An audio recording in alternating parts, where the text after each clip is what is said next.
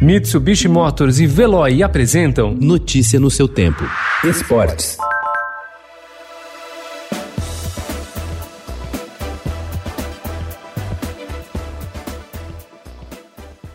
Corinthians e Palmeiras começam a decidir o Campeonato Paulista hoje às nove e meia da noite em Itaquera, amparados por diferentes retrospectos históricos. Pelo lado alvinegro, vale a memória recente de quem venceu seis dos últimos dez confrontos com o rival. Já a confiança alviverde recai em um passado mais distante. O técnico Vanderlei Luxemburgo é uma espécie de amuleto quando se trata de derby.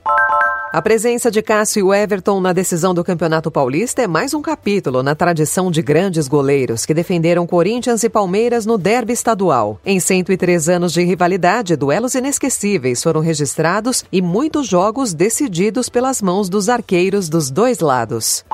O retorno do Paulistão, depois da paralisação causada pela pandemia do novo coronavírus, fez os times terem um custo médio de 25 mil reais a cada vez que são mandantes de uma partida. Os jogos disputados sem público para obedecer recomendações de saúde, somados às despesas operacionais fixas, fizeram com que os 22 compromissos realizados desde a retomada resultassem em um gasto total para os times no valor de 549 mil reais, segundo dados dos boletins financeiros da Federação Paulista de Futebol.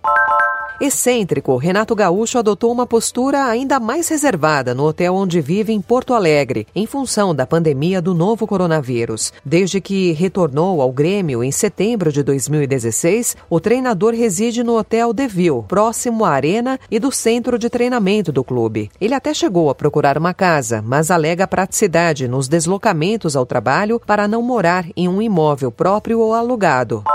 Tossir de forma proposital perto de um adversário ou do árbitro poderá resultar em expulsão no futebol a partir de agora. A International Board aprovou ontem uma nova regra, a ser usada de forma imediata para todos os níveis de jogos de futebol, que permite a aplicação de cartão amarelo ou até vermelho para o jogador que tossir deliberadamente na direção de outro atleta ou do árbitro. A novidade tem como justificativa a pandemia do novo coronavírus e pretende diminuir os riscos de contaminação dentro de campo.